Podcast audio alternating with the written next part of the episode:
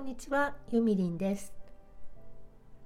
今皆さん自宅でお仕事をされてる方がほとんどだと思うんですけれども意外とねやる気が起きなくって一日が終わっちゃったっていうことよくありませんか？私は3日ぐらい前に何にもしないでゴロゴロしてるだけで一日が終わったっていうことがあってちょっとあっけに捉えちゃったんですけども今回このコロミちゃんのせいでねこの無理やりお家に引きこもりにさせられてあんまり動かなくなっちゃう結果やる気がなくなってしまうっていうことがすごくある気がするんですよ。でそのやる気が出たからやるとかさやる気になったから作業をするとかそう思われがちだけど実はそうじゃなくってやる気っていうのは体を動かすことで初めて生まれてくるものらしいです。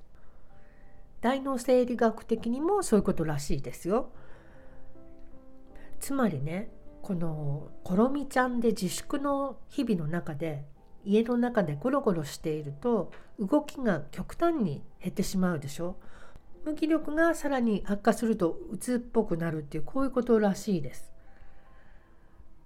まあ、こんな状態も数日ならいいですけども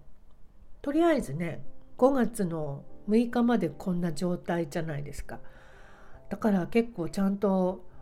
自己管理をマジでしていかないと結構無気力になっていっちゃうかもしれないですよね。でそのどうすればいいのかっていうことがネットに転がっていたのでちょっと皆様にもご紹介します。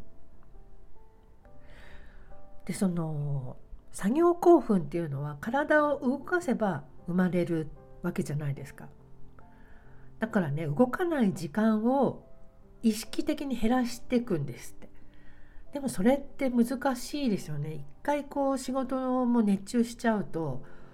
ガーってやりたくなるしこう霧のいいとこまでは動きたくないじゃないですか頭の集中も途切れちゃうから。でそのある一定のところまで終わったら今度疲れちゃってだらーっとしてそんでそこで終わりみたいになりがちなんですけど記録をねノートにつけるといいみたいです。毎日の記録を。例えば40分ソファーでスマホのゲームをしていましたとかベッドに30分転がってテレビ見てました。2時間昼寝しちゃいましたとか。5分ストレッチした10分掃除しましたとかね。そんな記録を客観的にこう初めて見ることで自覚できるようになるんですって。自覚ができると行動しやすくなるっていう原理のようです。これはあのなかなか効果がありそうな気がしますよね。でもっと極めつけにストイックにやりたい人はダラダラしてしまう要因その環境要因を全て取り除いてしまうといいそうです。これはちょっと私できそうにないんですけども例えばそのお部屋のデスクの脇に置いてある休憩用のビーズクッションを片付けちゃうとかお気に入りのタオルケットをクローゼットの中に目につかないとこにしまうとかねそうするとなければないで人はそんなにダラダラしない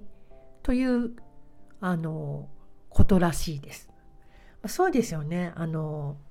例えばゲームってやりたいからゲームするっていうこともあるかもしれないけどゲーム機がそこにあるからやってしまうっていうこともありますよね。なんだろうタバコが吸いたいから吸ってしまうというよりそこにタバコがあるから吸っちゃうみたいなそういうことなのかなと思います。私は今でこそタバコ吸ってないですけど20代の頃はちょっと生きがってた、まあ、私の時代はタバコがかっこいいっていう時代だったので何十年も昔のね。その頃はやっぱり机の上にタバコがあると何かのタイミングで吸っちゃったりしてましたからね。だからその環境要因を取り除くっていうのは確かにいいかもしれないですね。で次にね家で仕事をずっとしている時でもなるべく意識的に立って歩いたりこう一つの何て言うんですか姿勢にとどまっていないことがポイントみたいです。よく最近あの立ってパソコンを作業するデスクとかありますよね。スタンディングデスクっていうんですか。あれもいいのかもしれないですね。でもね私はあれ試してみたけど合わなかったな。あの立ったまんまキーボードを打つと文章が出てこないっていうね。これはまあ相性があるからしょうがないですよね。でね一つあのすごいポイントだなと思ったのは世の中の成功者の方って運動されている方が多いと思いませんか？これってあの成功されている方ってもともと自己管理能力ややる気が高いっていうのもあるけれども運動することでこの作業興奮が得られるそれでやる気が高まって仕事に反映するっていうことを皆さんご存知なようですよ。まあね少しでも凡人の私たちでも私たちでもって一緒にしちゃダメか。まあ私は凡人だと思ってるんですが少しでもこの成功者の方たちに近づくためにはこの作業興奮っていうのを得ることがポイントかもしれないななんて思ったので今日はそんな音声撮ってみました。私も今結構な時間座ってるのでちょっと掃除でもしようかなと思います掃除機かけるとかでもきっと多分作業興奮につながるのではないかと思います。ということで今日はこの辺で終わりにします。バイバイ。